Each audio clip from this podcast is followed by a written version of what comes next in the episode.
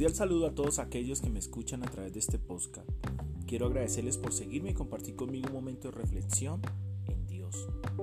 Hoy he tomado una fracción de la escritura, una porción del libro de Romanos capítulo 12, más concretamente en el verso 2. Dice, no os conforméis a este siglo, sino transformaos por medio de la renovación de vuestro entendimiento, para que comprobéis cuál sea la buena voluntad de Dios, agradable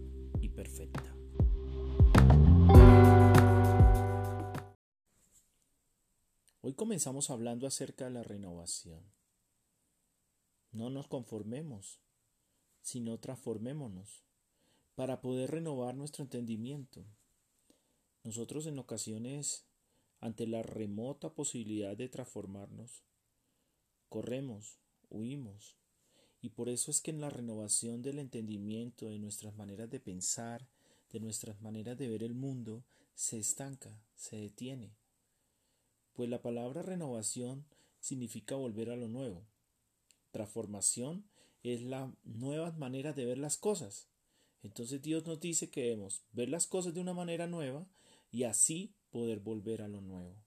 ¿Qué es el cambio? El cambio nos enseña la dinámica de Dios. Dios tiene el día, tiene la noche, tiene el sol, tiene la luna, tiene los niños, tiene los adultos. Dios siempre hace cambios. Un día no es igual a otro día. Una noche no es similar a otra noche. Dios quiere que nosotros realicemos una sustitución, que cambiemos la tristeza por gozo, la ruina por abundancia, la necedad por sabiduría, y que haya una continuidad, o sea, que haya un proceso que nos permita avanzar y que no esté interrumpido. Por eso renovarnos es un deber de todo cristiano, toda persona debería vivir siempre en función de renovarse, en función de las nuevas cosas, en función de los nuevos cambios. Debe comenzar desde lo más profundo.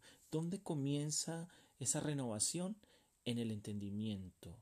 La palabra en griego es nous, que significa mente, en el modo de pensar. Es una experiencia que usted y yo podemos verificar. Es una experiencia que trae un resultado, conocer la voluntad de Dios, que es agradable y perfecta. Renovarnos es un proceso que nos permite avanzar y que nos permite realizar tareas. Miremos algunos pasos de ese proceso.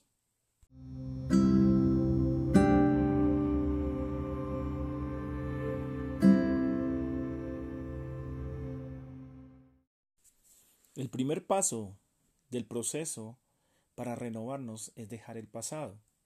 De modo que si alguno está en Cristo, nueva criatura es. Las cosas viejas pasaron, y aquí todas son hechas nuevas. Muchos de nosotros conocemos este pasaje. Veo cantidad de personas que lo nombran a diario y que constantemente tienen este pasaje en su mente y en su corazón. Pero ¿qué tanto somos capaces de dejar el pasado? El pasado normalmente nos marca. El pasado deja huellas. El pasado deja cicatrices. Si nosotros no le pedimos a Dios que nos ayude con nuestro pasado, vamos a convertirnos en esclavos del pasado. Vamos a convertirnos en aquellas personas que vienen cargando su pasado donde quiera que vayan. Hay personas que dicen voy a dejar esta relación de pareja, voy a abandonar esta relación que no me es productiva, que no me es de bendición y voy a irme a vivir a Francia. Pero resulta que ese pasado se convierte en una carga y sigue llevándolo a cualquier lugar donde se encuentre. Hoy la invitación es dejar el pasado. La primera de las cosas dentro del proceso de renovarnos es dejar el pasado. Si nosotros estamos en Cristo, somos nueva creación. Las nuevas creaciones no son hechas con las cosas viejas. Las cosas viejas sencillamente fueron un punto de partida, pero hoy desechamos las cosas viejas y pasamos a las cosas nuevas.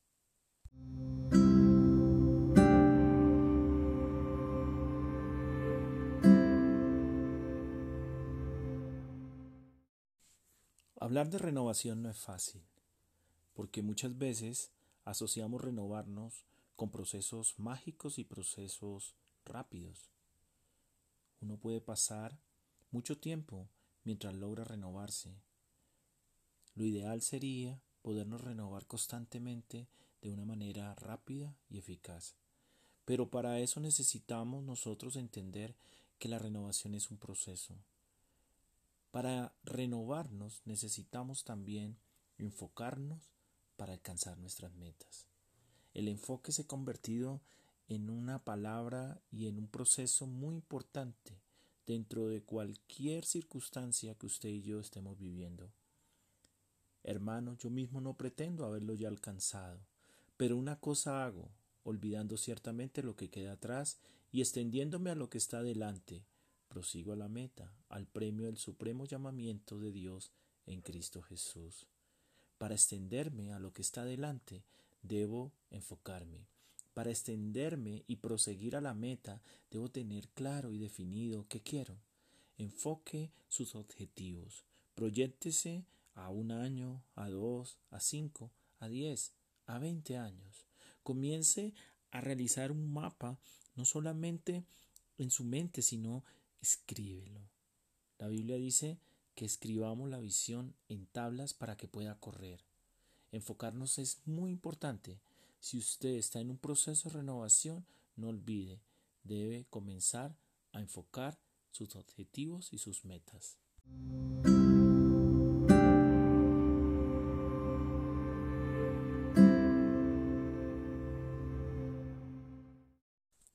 Si quiere comenzar a renovarse o ya está en el proceso de renovación, tenga en cuenta un paso más, que es ser reconocido por Dios y no por los hombres. Nosotros vivimos siempre expuestos al que dirán. Cuando caminamos en el que dirán, nosotros nos preocupamos, nosotros detenemos procesos, tratamos de agradar a todo el mundo. No busque agradar a todo el mundo porque la renovación implica quizás tener espacios de soledad y quizás confrontarse con uno mismo. Las águilas se renuevan, pero no se renuevan en medio de otras águilas, se renuevan en la soledad de los grandes y de los altos peñascos. Hoy yo quiero invitarlo, con todo mi corazón, a iniciar ese proceso de renovación, pero también a hacer oídos sordos a aquellas personas que quieren destruir ese proceso, que quieren detener esa bendición que Dios tiene para tu vida. Hoy debemos nosotros estar conscientes que renovarnos no es sencillo, pero que no vamos solos, que vamos de la mano de Dios. Cuando Moisés tenía un hermano llamado Aarón, Dios le había dicho que iba a ser el sacerdote del pueblo de Israel, pero habían otros que estaban interesados también.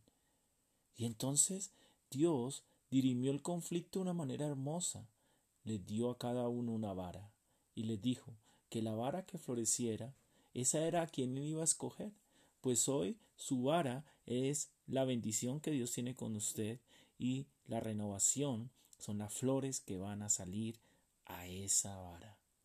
Por eso no se desmotive, no deje que las voces contrarias detengan las bendiciones de Dios. Las bendiciones van a alcanzarte, las bendiciones te van a seguir.